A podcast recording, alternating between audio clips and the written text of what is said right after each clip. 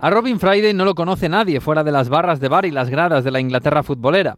Era un tipo alto, desgarbado, melenudo y vestido de la forma más desafiante posible, con pantalones rotos y botas de cocodrilo con clavos. Bueno, pues Robin Friday es el mejor jugador al que nunca has visto jugar. Así se llama su biografía, escrita en 1997 por el bajista de Oasis Paul McGuigan y el escritor Paolo Hewitt. En ella se cuenta una vida urgente y casi imposible de un futbolista que ha sido elegido entre los mejores de la historia por la BBC. Robin Friday nació a las afueras de Londres junto a su hermano gemelo Tony. Con siete años empezó a jugar al fútbol y su talento se hizo tan exagerado que con 14 fichó por la Academia del Chelsea. Para entonces ya había conocido el speed y la heroína, y el fútbol no le daba dinero, así que se dedicó a robar y terminó encerrado en un reformatorio. Tuvo suerte porque el centro tenía un equipo de fútbol, así que pronto se erigió como el chico más popular por sus dotes con el balón. Con 18 empezó a trabajar con su hermano arreglando tejados. También tuvo suerte, un día cayó a una valla y esta le atravesó la espalda y pasó a solo 2 centímetros de un pulmón. Pasó horas en un quirófano pero salvó la vida, por suerte.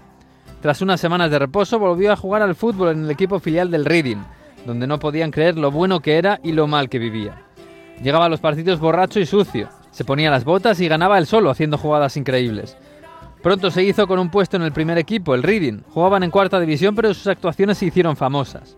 En un partido de Copa ante el Crystal Palace de Bobby Moore, Friday marcó un gol de volea y estuvo cerca de ganar el choque. Pero además sacó de quicio a Moore con patadas y provocaciones. Solía celebrar sus goles y sus golpes haciendo una V con los dedos, un signo ofensivo para los ingleses. Sir Bobby Moore, el capitán de la Inglaterra campeona del mundo, lo persiguió por todo el campo fuera de sí. Una semana después, Friday sería justiciado con un codazo de otro defensor que le rompió la nariz. Pero Friday no cambió nunca, ni dentro ni fuera del campo. Gastaba sus pagas en drogas de todo tipo y salía de los bares a patadas.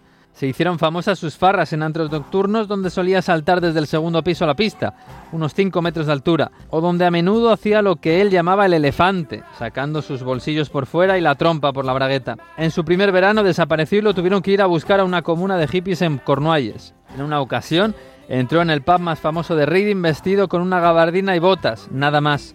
Se quitó la gabardina y quedó desnudo en mitad del local. ¿Quién es ese tipo? dijo alguien. Ese tipo es la más grande estrella de toda la ciudad. Y de verdad lo era, pero las drogas y sus peleas dentro y fuera del campo lo llevaron a salir del equipo. Lo fichó el Cardiff. El día que llegó a la estación de tren lo arrestaron por no llevar billete. Con 25 años dejó el fútbol profesional después de una hepatitis y muchas cicatrices.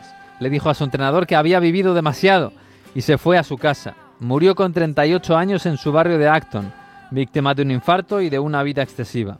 De su paso por el fútbol quedan fotos desgarbadas con su pelo largo y su gesto de desprecio con los dedos estirados. Una de esas fotos ocupa la portada de un álbum de los Super Furry Animals, la banda de rock de Cardiff que le dedicó el Man Don't Give a Fuck, al hombre no le importa una mierda. No hay ni un solo vídeo de sus partidos de fútbol, nunca pasó de la tercera división, pero quienes lo vieron aseguran que fue uno de los mejores de la historia, más grande que Alan Shearer, Bergkamp o Cristiano Ronaldo.